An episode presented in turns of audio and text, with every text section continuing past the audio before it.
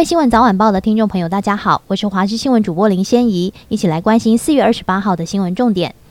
气象局表示，今明两天各地还是多云到晴的天气，而明天锋面接近，白天马祖地区先迎来雨势，午后至傍晚，东半部地区、西半部山区跟大台北地区也将逐渐出现降雨，其中东半部地区有局部较大的雨势。晚间锋面抵达，伴随水汽，各地气温转凉，预计持续到周日。而今明两天各地都有三十度以上的高温，其中中南部地区明天白天更有机会来到三十三度。不过明天晚上锋面通过，整体气温又会下降。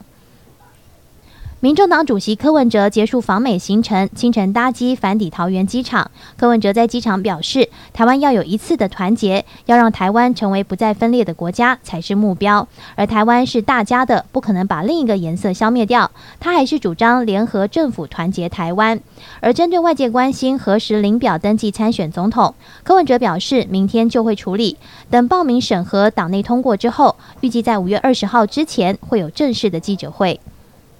新北市长侯友谊今天出席市议会备询，对昨天被质询时形容两岸关系“中华民国是杯，台湾是水”，要务实交流，避免杯破水覆的理论。侯友谊今天再度重申，要让国际社会正视中华民国的存在，也要凝聚台湾内部的共识力量，让大家清楚中华民国跟台湾的关系是密不可分，就像杯子跟水一样，覆巢之下无完卵。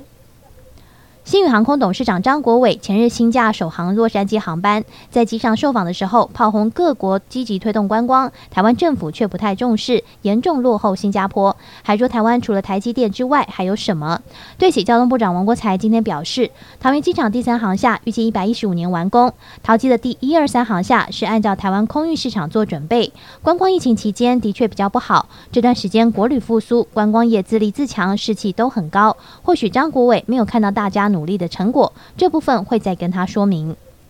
南韩总统尹锡悦赴美进行国事访问，两国签署华盛顿宣言。而美国总统拜登夫妇于美东时间二十六号下午在白宫东厢举办长达三个半小时的国宾晚宴，其中尹锡悦更在两百名嘉宾的簇拥下，清唱唐麦克林的歌曲《美国派》，成为意外焦点。对此，我国驻美代表肖美琴也在推特上点名总统蔡英文，开玩笑地说：“不认为我们的蔡总统能够超越尹锡悦。”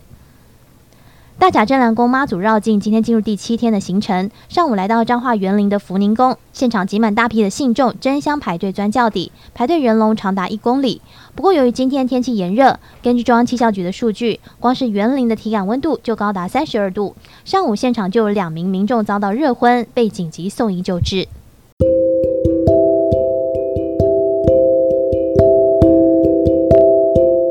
以上就是这节新闻，感谢你的收听，我们再会。